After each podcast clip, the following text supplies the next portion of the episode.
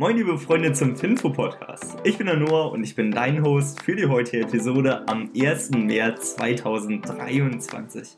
Wow, wir haben jetzt schon den Januar, den Februar hinter uns. Schon der dritte Monat im neuen Jahr. Wirklich krass, wie die Zeit vorübergeht. Aber wir haben heute folgende Themen für dich vorbereitet. Zum einen, Elon Musk ist wieder der reichste Mensch der Welt. eBay streicht die Gebühren für private Verkäufe. Meta bildet ein KI-Produktteam und Bayer prognostiziert einen geringeren Gewinn. Beginnen wir mit der ersten News und Elon Musk, ja, der ist mal wieder der reichste Mensch der Welt geworden. Das ist die erste News, ab dafür. Elon Musk hat nämlich den Platz als reichsten Mensch der Welt zurückerlangt, nachdem er für kurze Zeit den Platz an Bernard Arnault abgeben musste. Jetzt durch eine 70-prozentige Kursrallye von Tesla ist er wieder zurück an der Nummer 1 und es ist wirklich beeindruckend, wie krass Tesla zurückgeschwenkt ist, weil seit dem Intraday-Tief vom 6. Januar sind die knapp 100% wieder im Plus. Und das zeigt auch wieder die allgemeine Tendenz wieder zu Risk-On-Assets, was natürlich sehr gut für Elon Musk ist, der ja eher in risikoreiche Unternehmen investiert ist. Das Ganze zeigt, wie schnell das alles gehen kann. Elon Musk trat ja 137 Milliarden US-Dollar in das Jahr 2023 ein und war damit auch der erste Mensch, der über 200 Milliarden US-Dollar verloren hatte. Und jetzt ist er wieder an der ersten Stelle. Sein jetziges Nettovermögen 187 Milliarden US-Dollar. Und damit kommen wir auch zum Fakt des Tages, der unnützer heute nicht sein könnte. Trotzdem natürlich ultra wichtig für uns zu wissen. Und zwar war Elon Musk erster Computer ein Commodore VIC-20, der 5 Kilobyte Speicher hatte.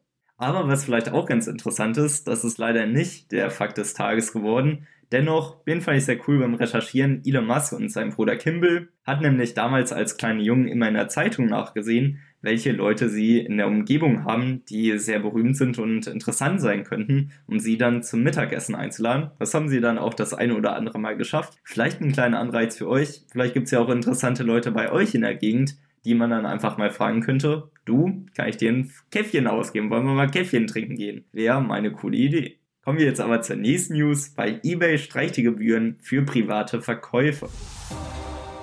Die Online-Handelsplattform eBay macht in Deutschland künftig alle Verkäufe kostenlos. Die Regelung ist hierbei zeitlich unbefristet und man beseitigt hiermit eine große Hürde, die den Verkauf von Privatpersonen auf eBay natürlich auch irgendwo gehindert hat. Allerdings ist das nur auf Deutschland beschränkt, aber eigentlich auch ganz gut, weil nach USA und Großbritannien ist Deutschland die drittstärkste Region nach Umsatz. Das Ganze gilt dann ab heute, dem 1. März, und bislang war es so, dass man 11% der Erlöse an eBay an Provision zahlen musste. Damit geht natürlich eBay auch ein großer Teil von Gewinn oder vielmehr Umsatz weg, weil natürlich dann auch diese 11% der Erlöse wegfallen. Aber aktuell ist es natürlich so, dass 80% der Umsätze durch Gewerbebetriebe verursacht werden, nur 20% entfallen auf die privaten Verkäufe. Und das Ganze ist natürlich auch weltweit zu sehen und nicht nur auf Deutschland. Aber warum hat sich eBay jetzt dafür entschieden? Und ja, der Umsatz ist zuletzt stark zurückgegangen. So fiel der bereinigte Gewinn auf 581 Millionen US-Dollar, also um minus 10 Prozent. Und generell ist ja eBay ein bisschen undurchsichtig. 2020 verkaufte eBay eBay Kleinanzeigen, zu der auch mobile.de gehört. Und es ist einfach sehr verwirrend. Wenn man eBay Kleinanzeigen hört, denkt man an eBay und denkt, hä, wo ist jetzt der Unterschied zwischen eBay Kleinanzeigen und eBay selbst? Bis 2024 soll deswegen eBay Kleinanzeigen zu Kleinanzeigen.de umbenannt werden. Das Ganze ist wirklich verwirrend und genau deswegen erkläre ich euch einmal jetzt genau, was jetzt unter eBay zu verstehen ist, weil eBay ist heute auch die Aktie des Tages. eBay ist der Betreiber des gleichnamigen Online-Shops. Das Unternehmen aus Kalifornien beschäftigt rund 10.000 Mitarbeiter und hat es sich zur Mission gemacht, die beliebteste Online-Plattform für preiswerte und einzigartige Angebote zu werden. Das Unternehmen wurde 1995 von Pierre Omidar gegründet. Die Plattform hieß damals Auction Web und fokussierte sich von Anfang an auf den Verkauf gebrauchter Güter. Der erste verkaufte Artikel war übrigens ein defekter Laserpointer des Gründers selbst. Zwei Jahre später wurde die Plattform in eBay umbenannt und ein Bewertungsmodell für Verkäufer und für Kunden wurde eingeführt. Ab diesem Zeitpunkt wuchs das Unternehmen dann rasant. Durch das Bewertungssystem entstand Vertrauen zwischen Käufern und Verkäufern. Ein Meilenstein in diesem neuen Internet war damit geboren. Noch im selben Jahr ging das Unternehmen dann an die Börse und konnte wie viele andere Firmen auch während der Dotcom-Blase viel Geld einsammeln.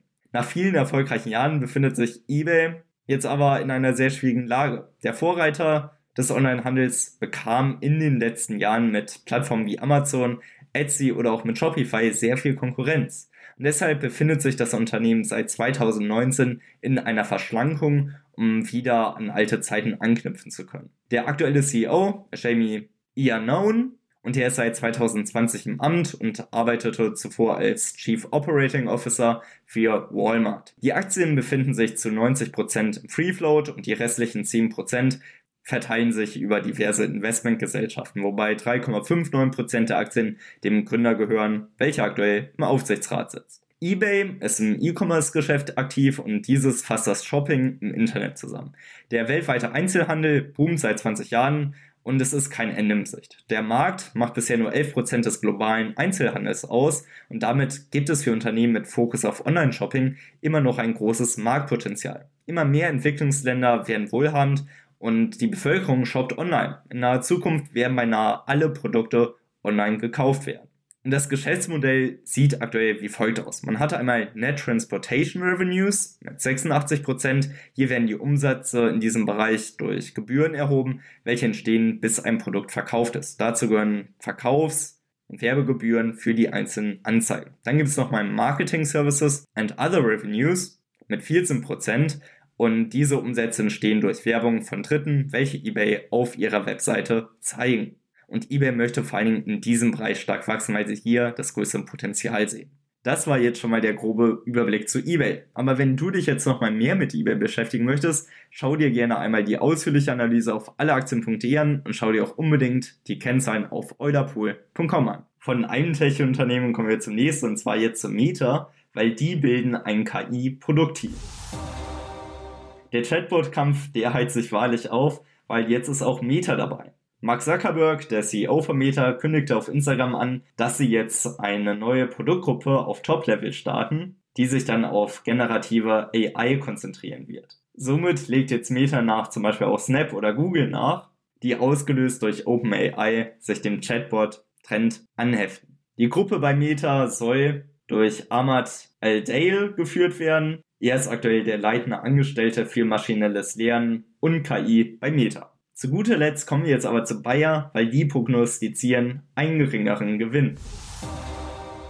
Bayer verzeichnet nämlich in diesem Jahr einen wesentlich geringeren Gewinn, als Analysten erwartet hatten. Es liegt daran, dass man Probleme mit sinkenden Preisen im landwirtschaftlichen Produktsegment hat, was Bayer tatsächlich ordentlich zu schaffen macht. Bayer prognostizierte somit ein Kernergebnis von 7,40 Euro die Aktie, das Vorjahr war mit 7,94 Euro deutlich besser ausgefallen und somit hat die Aktie dann noch deutlich nachgelassen. Insbesondere die Crop Shore Abteilung hat Bayer zu schaffen gemacht, weil sie wird nicht mehr so schnell wachsen wie zuvor. Sie ist nämlich jetzt nur noch um 3% gewachsen, davor war es immer bei 16%.